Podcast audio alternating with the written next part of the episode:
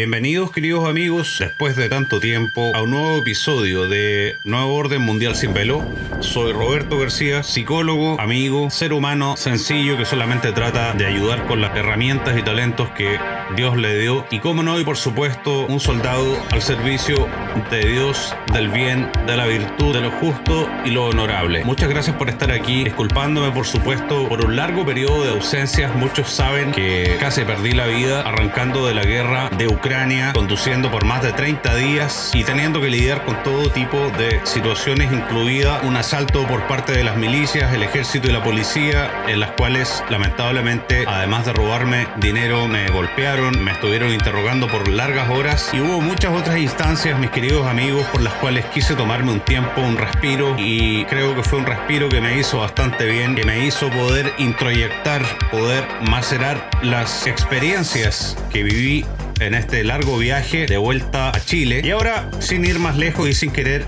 extenderme para no ser autorreferente y caer en lo banal, entremos de lleno en la materia. En Chile ahora estamos en la etapa post plebiscito, cual la izquierda, a pesar de haber hecho fraude y que los datos, por supuesto, nos arrojan una gran, gran victoria en contra del mal, del progresismo, de los progremitas, del comunismo, de la masonería, del mismo Satán. Y justamente, a pesar de que los números fueron extensamente manipulados por diversos tipos y estrategias de fraude, conseguimos la victoria, pero una victoria en la cual no podemos dormir ni descansar, solamente muy rápido lamernos y cosernos las heridas para empezar una nueva fase de esta batalla, dado que ahora el enemigo está mostrando su cara de forma más directa, lo cual tiene cosas malas y buenas. La buena es que la mayoría de personas más reacias a tomar conciencia de la magnitud del problema que estamos viviendo ya lo tienen más que claro, mis queridos amigos. La izquierda, la derecha, entre comillas, de Chile mostraron que no son sino el brazo izquierdo y el brazo derecho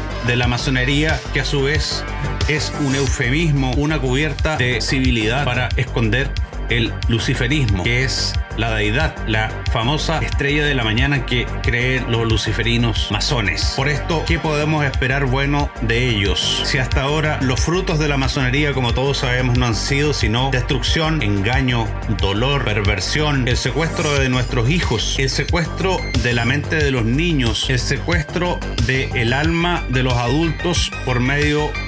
todo tipo de distintas versiones de la ingeniería social y la manipulación de masas descarada sin ningún disimulo que estamos viendo frente a nuestros ojos ahora mismo. Ahora, lo importante de esta introducción que hacemos hasta este minuto, aproximadamente 4 de programa, mis queridos amigos, es porque si las cosas que están pasando más al detalle no las vemos en su justa medida, con los lentes correctos, con los lentes de la verdad, la única que nos puede hacer libres como dice la Biblia en Mateo. Por ende, la verdad no es una opción, sino que cada día más nos damos cuenta de que nunca vamos a quitar este tumor de nuestras vidas, de nuestras patrias, de nuestras familias, de nuestras ciudades, de nuestros barrios,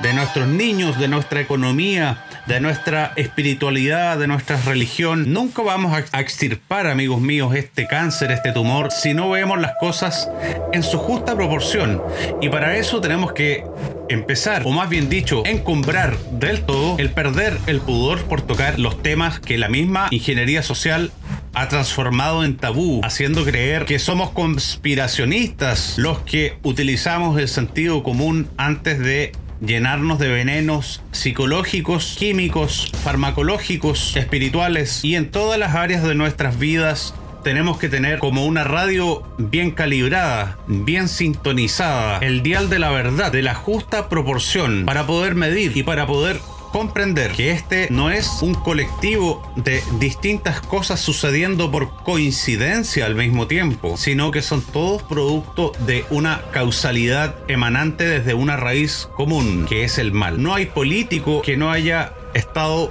en su gran mayoría hay excepciones muy poquititas, seguramente en su casi totalidad, gente que no viene del mundo de la política en sí mismo, que su origen no viene de ese nido de víboras controlado por la masonería. Y los puedes reconocer fácilmente a estos patriotas, a estos hombres de virtud, a estos verdaderos guerreros, porque son los más atacados por el establishment, ya sea de izquierda o de derecha. A buen entendedor, pocas palabras. Quiero hablar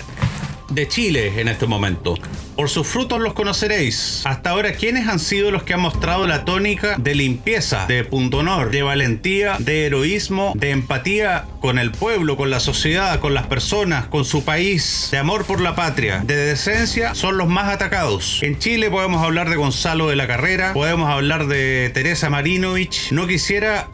extenderme mucho más, eh, dado que algunos otros que parecen mostrar buenos signos, como los muestran de forma intermitente con malos signos, no puedo darme el lujo porque en este momento estoy en un rol de comunicación y no en mi vida personal o dentro de mi cráneo. Entonces por responsabilidad no puedo hablar de nadie más por ahora. Soy honesto. Pero todo lo que creíamos antes, o lo que creían algunos otros, con más profundidad referente de la izquierda, de la derecha, de Renovación Nacional, partido supuestamente de derecha, la UDI, partido supuestamente de extrema derecha y aún otros que prefiero no nombrar para que la gente no sienta que estoy en un anhelo deliberado de dañar sensibilidades, porque ese no es mi cometido. Mi cometido es que tenemos que darnos cuenta que la raíz común de todo esto que está sucediendo son todas las reuniones que han sucedido últimamente en la gran logia de Chile. Todos los partidos políticos, hasta exterroristas que están por motivos misteriosos para muchos obvios para algunos otros dentro de la moneda, como el señor Telier,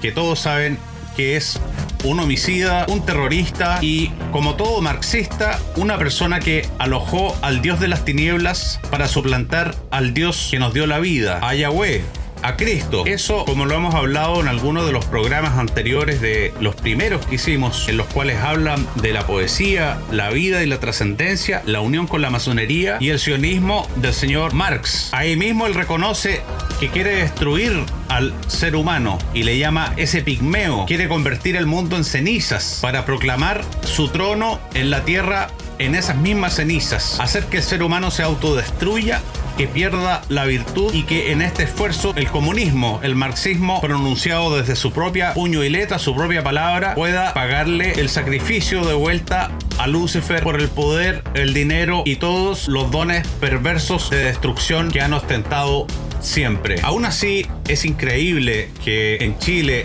con fraude electoral y todo en el plebiscito, se ven reflejadas grandes diferencias numéricas entre la gente que está recobrando la conciencia hacia su centro y la gente que está absolutamente extraviada. Hay mucha gente que teme a la polarización. Yo no le temo, porque la misma Biblia nos dice, y esta es la palabra de Dios por medio de estos sabios epítetos y cartas desarrolladas extensamente en las escrituras que hay que separar la paja del grano, el trigo de la paja, el bien y el mal. Y en diversas ocasiones también menciona que la tibieza va a ser considerada tan grave, tan despreciable, que el mismo Dios, el mismo Dios nos vomitará de su boca si caemos en esta tibieza, este centro. Como decía el brillante Nicolás Márquez, abro comillas, yo detesto el centro porque el centro históricamente es por donde siempre logra infiltrarse la izquierda más radical y destructiva. El centro es un portal de entrada para el comunismo más perverso y radical.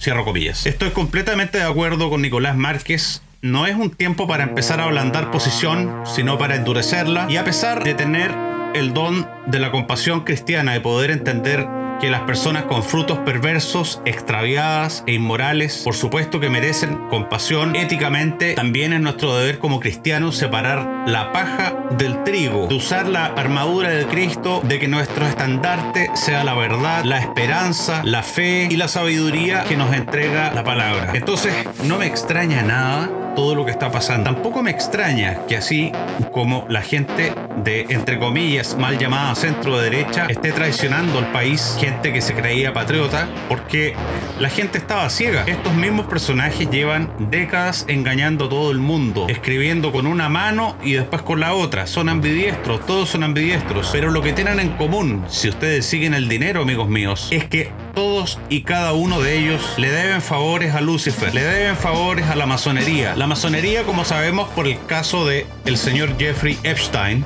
siempre guarda dossier, carpetas, tanto como lo hace esta iglesia satánica de la cientología. Guardan carpetas, guardan dossier con documentos, filmaciones, multimedia de espionaje de cada político a los que ellos les permiten llegar al poder. Es por esto que cuando llega el momento culmine de decidirse por el bien y el mal, ellos jamás pueden ir hacia el bien, dado que su líder, el demonio masón, la masonería, asquerosa y putrefacta, les tira la correa y los amenaza no solamente con difamar cosas vergonzosas que hacen los poderosos en su nauseabunda vida privada, sino también de despojarlos de sus dineros, de quitarles sus empresas familiares, de denunciar todos los crímenes que ellos oscurecen y esconden de los mismos hijos, sobrinos, nietos de todos estos criminales. Es cosa de ver todos los escándalos que ha habido con hijos de políticos que parece ser que tienen un sistema privilegiado y no el mismo que el resto de la ciudadanía cuando cometen graves crímenes, algunos relacionados con muertes de oficiales, pedofilia, malversación de fondos, uso de información privilegiada, corrupción y todo tipo de reflejos de que estando dentro literalmente y oficialmente de la masonería o no, sus conductas, sus frutos muestran que son en realidad esbirros,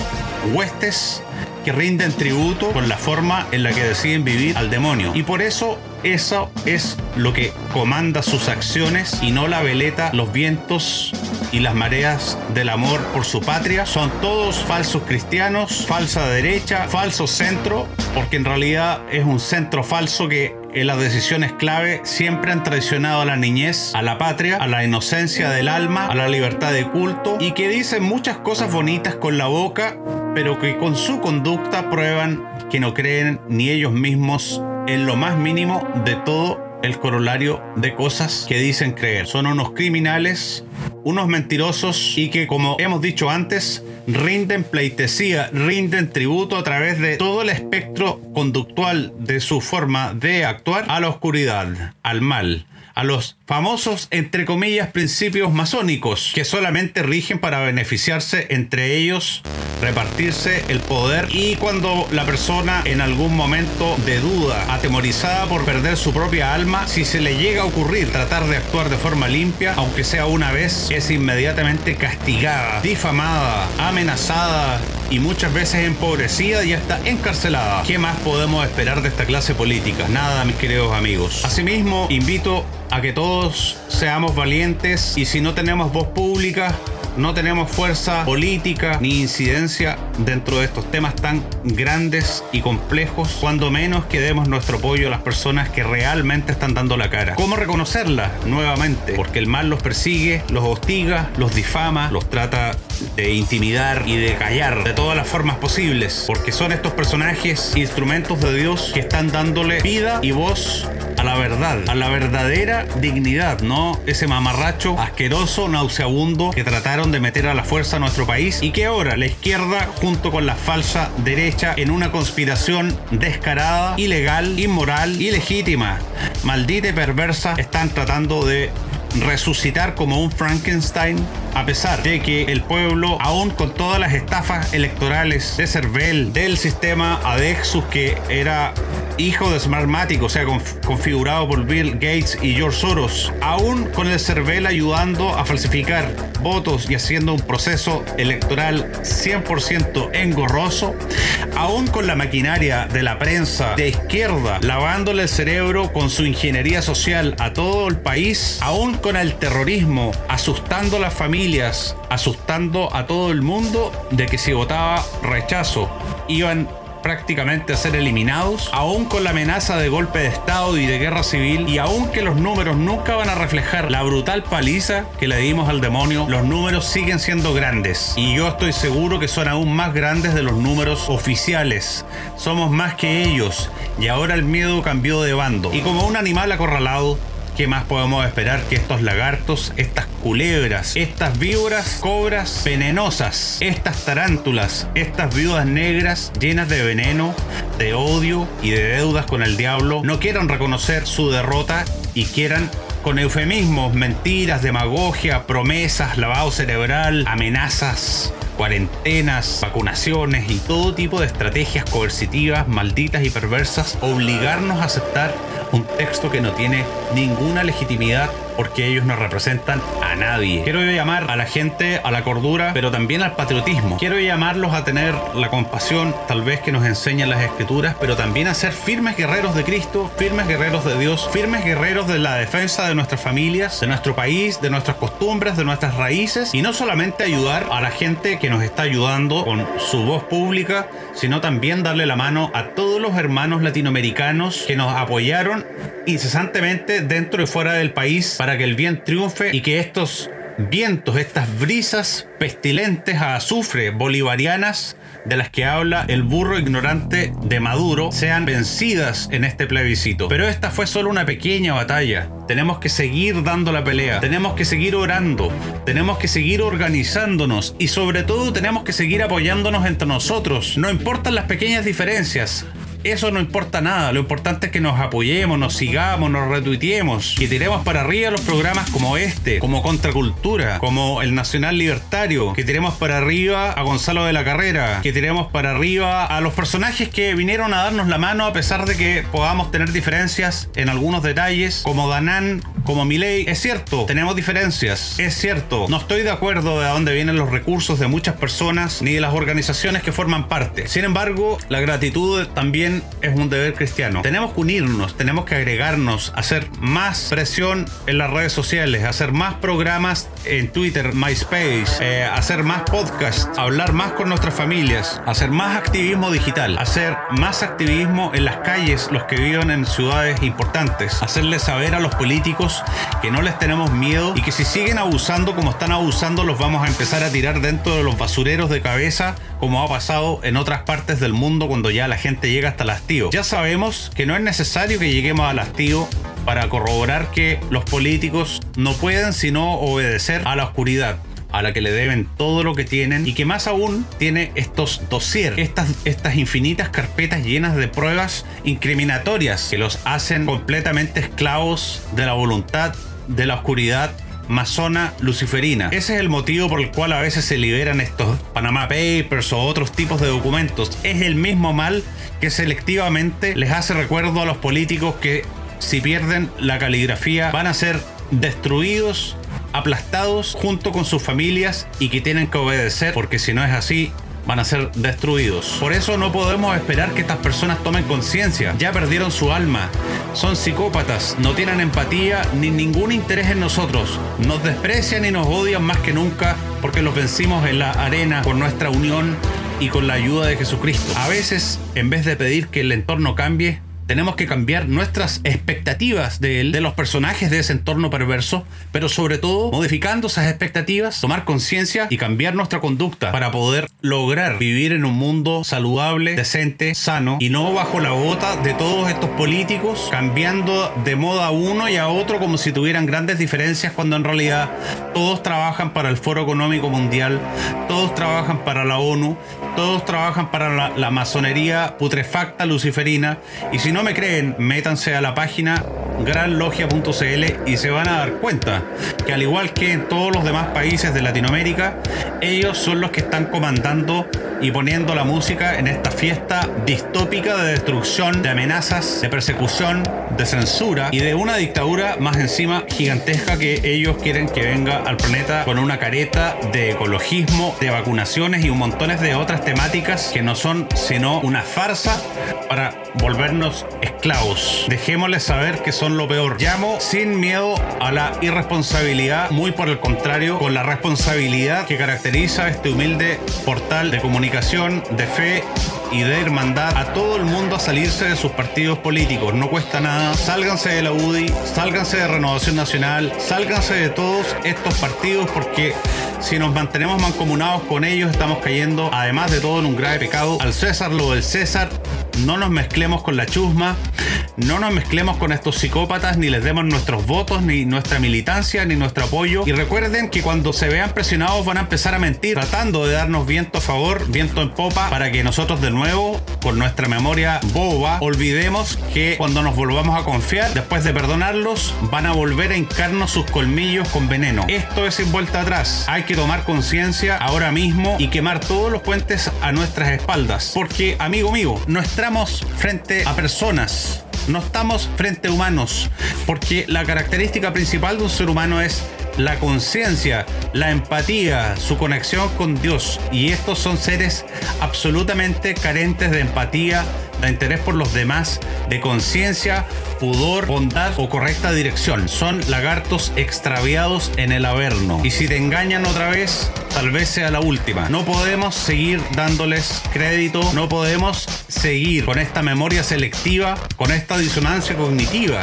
que nos hace darles el apoyo cuando hacen lo que nosotros esperamos con un falso populismo y después cuando votan, cuando les toca hablar, cuando les tocan los momentos clave en que está el bien en una puerta y el mal en otra, siempre eligen el mal. Siempre que perdones a una serpiente y la quieras tener como mascota en tu casa, apenas te quedes dormido, te va a morder con sus colmillos venenosos. Es un llamado a la conciencia y a la acción. No más tibieza. Despertemos, hermanos queridos. Este ha sido Nuevo Orden Mundial Silvelo programa 1 después de mucho, mucho tiempo. Les mando un abrazo gigante, que Dios los bendiga a todos.